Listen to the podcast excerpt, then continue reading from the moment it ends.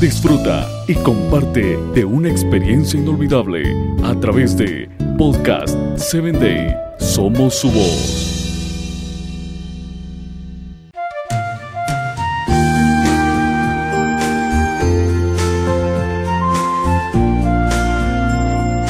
Todo lo que nos rodea es increíble. Puedes encontrar un mundo extraordinario incluso dentro de tu jardín. Conocer diferentes especies de animales y mucho más en Un Mundo Extraordinario.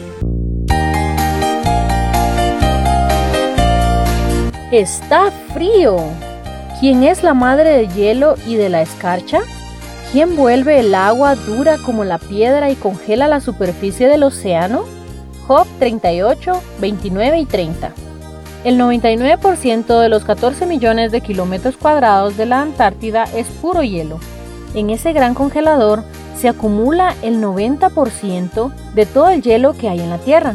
Los científicos dicen que si todo el hielo que hay en el planeta se derritiera, las aguas subirían alrededor de 60 metros, tapando mucho terreno del mundo.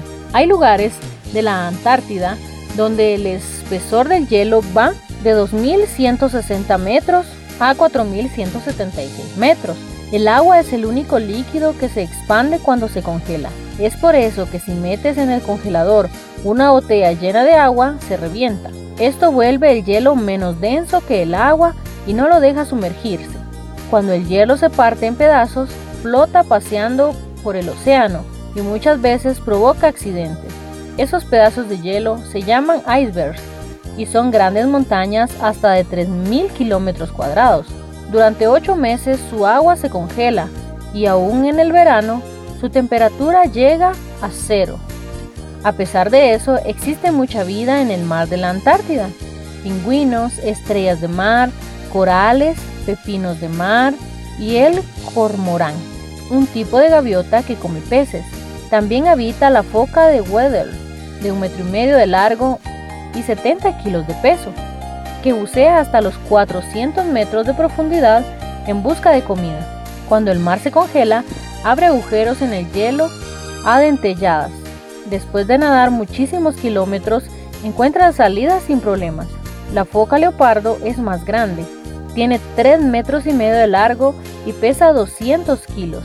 Es una depredadora que ataca a los seres humanos. El más grande de todos los animales de la región es el elefante marino, una auténtica 4x4.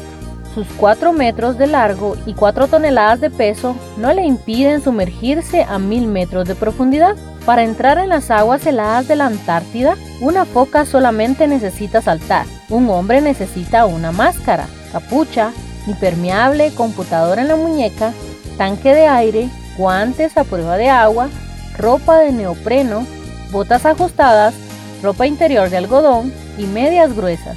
Aún con todo eso, no es seguro permanecer sumergido más de 20 minutos. Si un día tus problemas te dejan frío, acuérdate del Dios que hizo el hielo. Él te entiende y puede ayudarte a enfrentar las mayores dificultades. Dios te bendiga.